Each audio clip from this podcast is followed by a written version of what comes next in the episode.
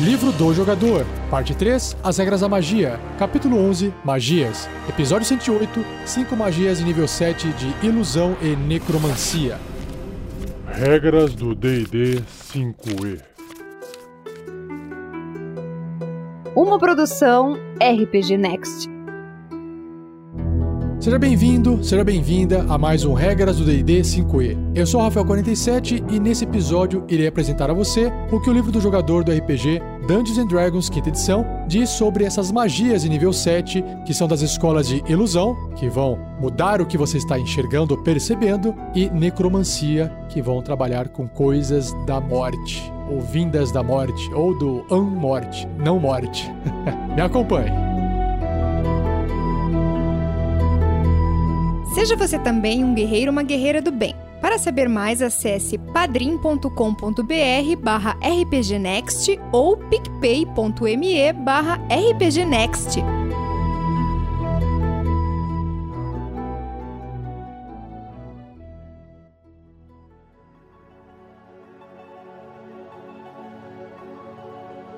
Começando então com as magias da escola de ilusão, a primeira da lista é Mirage Arcane, que é uma miragem arcana. Ela é uma magia de sétimo nível de ilusão, com tempo de conjuração de 10 minutos. O alcance é a linha de visão. Olha só, é a primeira vez que eu vejo um alcance dessa distância, é até onde você enxerga. Basicamente, tá? Só para vocês terem uma noção, dependendo da altura que você se encontra, você consegue enxergar no máximo até 10 milhas, que são 16 quilômetros de distância. Porque além disso, é o ar ou a curvatura do planeta vai fazendo com que você não enxergue mais além, tá? Então é uma boa distância de qualquer forma. Componentes verbal somático e a duração é de 10 dias. Uau, 10 dias? Miragem por 10 dias, vamos ver. Você faz um terreno em uma área de uma milha, 1 km e 600 metros quadrados, pareça, soe, cheire e até sinta com outro tipo de terreno natural. Hum, faz todo sentido, é uma miragem. Os formatos gerais do terreno permanecem os mesmos, no entanto.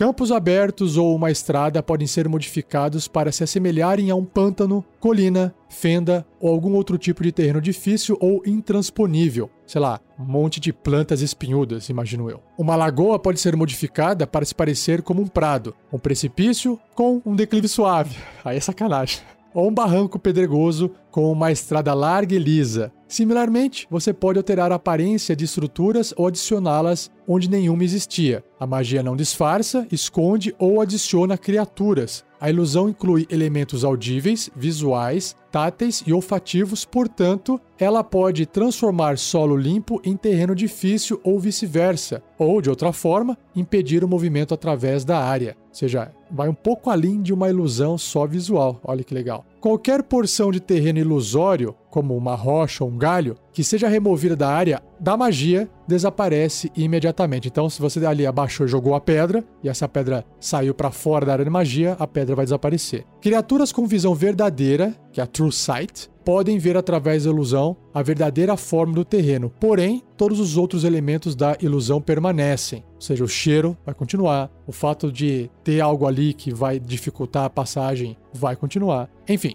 então, mesmo que a criatura esteja ciente da presença da ilusão, ela ainda interage fisicamente com ela. Foi o que eu acabei de descrever. Caramba, então vai realmente além de uma ilusão. Quase que transmutou o terreno. Quase que transmutou o terreno. Não é bem uma transmutação porque você deixa de ver. Mas é, é uma magia entre a escola de ilusão com um pezinho na transmutação aqui. Eu até diria que se ela está gerando essa interação física, ela é mais transmutação do que ilusão, certo? Se você curtiu essa magia super poderosa aqui, saiba que bardos, druidas e magos são capazes de conjurá-la. Próxima magia é a Project Image, que é projetar imagem. Uma magia de sétimo nível de ilusão, com tempo de conjuração de uma ação, alcance 500 milhas. Caraca, como assim? Isso em quilômetros dá uns 800 quilômetros. Componentes verbal, somático e material. E o material é uma pequena réplica sua, feita com materiais valendo no mínimo 5 moedas de ouro. Ou seja, uma miniaturazinha sua. Que legal. E vale 5 moedas de ouro. Você pagou ali pro artista modelar para você. Duração, concentração até um dia. Vamos ver como é que você vai projetar então a sua imagem. Você cria uma cópia ilusória de si mesmo que permanece pela duração, um dia. A cópia pode aparecer em qualquer lugar dentro do alcance da magia, nesses 800 quilômetros aí, que você já tenha visto antes, né? Porque você não consegue enxergar a 800 quilômetros de distância. Independentemente da intervenção de obstáculos. Beleza, então pode ser atrás de uma montanha, lá numa cidadezinha, ou até dentro da montanha, um exemplo. A ilusão se parece e fala como você. Olha só que maravilha, mas é intangível. Ah, é tipo uma chamada, uma videochamada, né? Só que é, na verdade, uma videochamada com holograma, né? se a ilusão sofrer qualquer dano, ela desaparece e a magia acaba. Você pode ver através dos olhos e ouvir através dos ouvidos da cópia como se você estivesse no lugar dela. Nossa, gente, como isso aqui é bom. Imagina fazer reunião e trabalhar assim, que maravilha! em cada um dos seus turnos, com uma ação bônus, você pode trocar o uso dos sentidos dela pelo seu ou voltar novamente. Ou seja, se você quiser ouvir ou enxergar o que você está ouvindo ou enxergando no local em que você se encontra de verdade, né? Enquanto você está usando os sentidos dela, né, da ilusão, você fica cego e surdo ao que está à sua volta. Né? Faz sentido. Interação física com a imagem revelará ela como sendo uma ilusão, já que as coisas podem atravessá-la, é igual um holograma, eu falei. Uma criatura que usar sua ação para examinar a imagem pode determinar que ela é uma ilusão, sendo bem sucedida num teste de inteligência e investigação contra a CD, a classe de dificuldade da magia, para desacreditá-la. Se a criatura discernir a ilusão como ela é, a criatura poderá ver através da imagem e qualquer barulho que ela fizer soará oco para a criatura. Na verdade, você depois que percebeu que aquilo é uma ilusão, aí você começa a enxergar como se fosse um holograma, né? Meio translúcido, o áudio realmente não é aquele áudio que está saindo exatamente ali, não é real, então você começa a perceber que tem algo de estranho. Mas mesmo assim você consegue interagir normalmente, certo? Gente, uma magia utilitária fantástica, né? Você não vai usar ela para atacar, mas você vai usar ela para se comunicar. Você pode usar ela para fazer algum plano mirabolante e enganar as pessoas de que você tá num lugar, mas na verdade você tá até a 800 quilômetros de distância. Então tá aí, curtiu essa magia? Eu gostei bastante. Então as classes que sabem fazer essa magia são bardos e magos.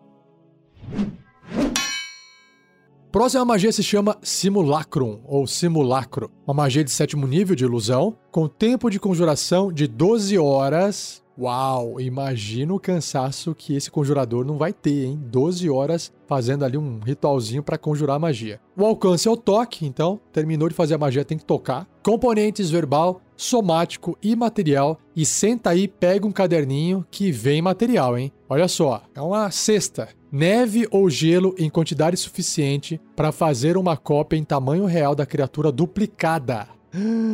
Algum cabelo, recortes de unha ou outro pedaço do corpo da criatura. Vai fazer tipo um vuduzão, né? Colocado dentro da neve ou gelo, um boneco de neve, imagina. E polvilhar sobre a duplicata um material que é pó de rubi valendo no mínimo 1500 moedas de ouro. E a magia consome esse material. Qual que é a duração? Até ela ser dissipada. Então, pelo menos você faz uma vez só e se ninguém dissipar, vai ser para sempre. Então você modela uma duplicata ilusória de uma besta ou humanoide dentro do alcance. E alcance é o toque.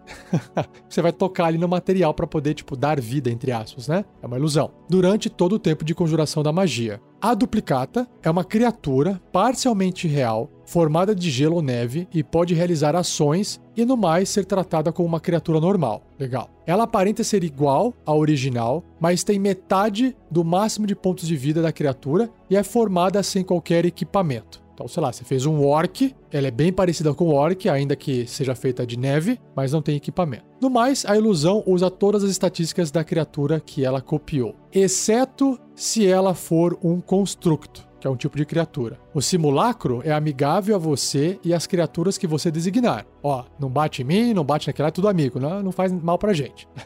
Ele obedece aos seus comandos verbais, se movendo e agindo de acordo com seus desejos agindo no seu turno em combate. O simulacro não possui capacidade de aprender ou se tornar mais poderoso, portanto, ele nunca subirá de nível ou ganhará outras habilidades, nem poderá recuperar espaços de magia gastos, porque você pode fazer um simulacro de uma criatura né, que tenha magia de forma natural. Se o simulacro sofrer dano, você pode repará-lo em um laboratório alquímico usando ervas e minerais raros no valor de 100 moedas de ouro por ponto de vida recuperado. Ah, então você vai ter que manter ele com uma grana aí. O simulacro dura até cair a zero pontos de vida no momento em que ele volta a ser neve e derrete de forma instantânea curtir. Se você conjurar essa magia novamente, qualquer duplicata atualmente ativa que você criou com essa magia é instantaneamente destruída. Claro, o jogo não vai permitir que você faça um exército de simulacros, né?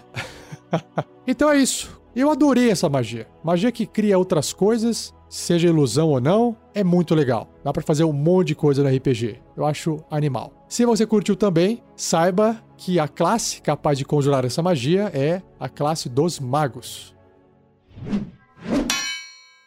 Agora, entrando nas magias da escola de necromancia, que eu também acho fantástica, super legal mexer com esse lance de vida e morte. A magia aqui bem famosa, que eu começo falando para vocês da lista, é a Finger of Death, que é Dedo da Morte. Uma magia de sétimo nível de necromancia, com tempo de conjuração de uma ação, o alcance é de 60 pés, 18 metros, componentes verbal, somático e material, e a duração instantânea. Então, a descrição é bem curtinha, ó. Você envia energia negativa na direção de uma criatura que você possa ver, dentro do alcance, causando dores severas nela. O alvo deve realizar um teste de resistência de constituição. Ele sofre 7d8, né, 7 dados de 8 faces, mais 30 de dano necrótico se falhar na resistência, ou metade desse dano se obtiver sucesso beleza, vai causar um dano ali bem alto numa criatura só. E vai garantir ali um mínimo de 37 só se você tirar um em todos os dados. Que é muito difícil acontecer. Então, na média ali, pessoal, vai ser uns 60 de dano.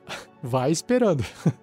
Um humanoide morto por essa magia se ergue no início do seu próximo turno como um zumbi que está permanentemente sob seu controle, seguindo suas ordens verbais da melhor forma possível. Então pense o seguinte: como ela garante que você vai causar no mínimo 37 de dano necrótico, o que é difícil você tirar 7 números 1 nos 7 dados de 8 faces, mas mesmo assim, se isso acontecer, vai sair 7 mais 30, 37. Então, você até pode tentar prever que, pô, essa criatura já tá quase morrendo, ela já tá sangrando, eu já lutei com várias criaturas, eu sei mais ou menos, isso é o metagame, né? O jogador pensando, eu sei mais ou menos quantos pontos de vida essa criatura tem, e se eu tô aqui, sei lá, diante de um, sei lá, um Bugbear, Bugbear tem, não lembro agora, mas acho que no máximo 30 e tantos pontos de vida, 40 no máximo. Então, a chance de você chegar de primeira, soltar essa magia, lançar essa magia, e ele morrer e já virar um zumbi sob o seu controle, é quase que de 100%. Olha só que legal. Então você não precisa nem se preocupar com criaturas mais fracas. Claro que o seu personagem, sendo capaz de fazer magias de sétimo nível, ele vai estar enfrentando criaturas muito mais fortes, né? Mas, como fala aqui que é um humanoide morto, pode ser um gigante. Então, um gigante que tem bastante pontos de vida, você tá lutando contra ele de repente ele tá enfraquecido e você resolve finalizar ele com essa magia.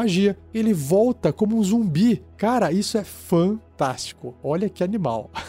de repente você pode começar a sua aventura. Sabe aquela tem um, aquele um anime que é Attack on Titans, né? E os monstrão lá são meio zumbizão, né? Eles são meio estranhos, aqueles bichos gigantes, né? São meio diferentes. Você pode usar essa ideia desse anime e falar assim, ó, de repente uns gigantes zumbis estão invadindo a cidade. Na verdade, tem algum necromante lá é, matando, é, finalizando criaturas gigantes com essa magia da morte e, sei lá, criando um exército, sabe? Enfim, eu acho que isso aqui é legal, vale a pena você explorar na narrativa também, antes de esperar algum personagem poder fazer essa magia. E se você curtiu e quiser ter um personagem, qual é a classe que você vai ter que escolher? As principais classes, no caso, né? Feiticeiros, bruxos ou magos. E a última magia do cast de hoje se chama Resurrection Ressurreição. Ó, oh, que massa! Uma magia de sétimo nível de necromancia, porque provavelmente vai trazer do mundo dos mortos para o mundo dos vivos alguém. Vamos ver o que é essa ressurreição. Tempo de conjuração, uma hora. O alcance é toque. Componentes verbal, somático e material. E o material é um diamante valendo no mínimo mil moedas de ouro que a magia consome. Justo. vai ressuscitar alguém, tem que ter uma graninha envolvida aí. Duração instantânea. Então vamos ver, ó. Você toca uma criatura morta que não esteja assim há mais de um século. Uau! Que não tenha morrido por velhice, hum, faz sentido, e que não seja um morto-vivo, também faz sentido. Se a alma da criatura estiver disposta e livre, se ela não estiver, sei lá, presa num jarrinho lá, mágico, o alvo volta à vida com todos os seus pontos de vida. Mas essa magia neutraliza quaisquer venenos e cura doenças normais que afetavam a criatura no momento da morte. Ótimo. Essa magia, no entanto, não remove doenças mágicas, maldições ou efeitos similares, se eles não tiverem sido removidos antes da conjuração da magia, eles voltam a afetar a criatura quando ela volta a viver. Imagina ela tá amaldiçoada e ela volta a viver uma vida amaldiçoada, ela, tudo que ela queria era não ter que voltar. Mas, na verdade, o, a alma tem que estar disposta né, a voltar e a ser ressuscitada. Então, nesse caso, imagino que se ela estiver amaldiçoada e ela decidiu voltar mesmo sofrendo, talvez ela tenha um propósito maior ou ela espera remover essa maldição de alguma forma mais tarde, certo? Por isso que ela voltou. Continuando. Essa magia fecha todos os ferimentos mortais e restaura partes do corpo perdidas. Uau, perdeu um braço, o braço volta. Que legal. Voltar dos mortos, no entanto, é um calvário. O alvo sofre menos 4 de penalidade em todas as suas jogadas de ataque, testes de resistência e testes de habilidade. A cada vez que o alvo terminar um descanso longo, as penalidades são reduzidas em 1 até desaparecerem. Legal, então basicamente vai demorar ali uns 4 dias para ela poder estar tá 100%. Conjurar essa magia para trazer de volta à vida uma criatura que tenha morrido há um ano ou mais tempo é extremamente desgastante para você. Até você terminar um descanso longo, você não pode conjurar magias novamente e terá desvantagem em todas as jogadas de ataque, testes de habilidade e testes de resistência. É um, para compensar um pouco, para não sair aí um conjurador fazendo ressurreição em todo mundo a torto e direito, né? Então foi uma limitação aí do sistema que eu acho que faz todo sentido, porque tá trazendo alguém da morte até um século. Imagina, que legal. Curtiu essa magia? Então, as classes do bardo e clérigo são as classes que sabem conjurá-la.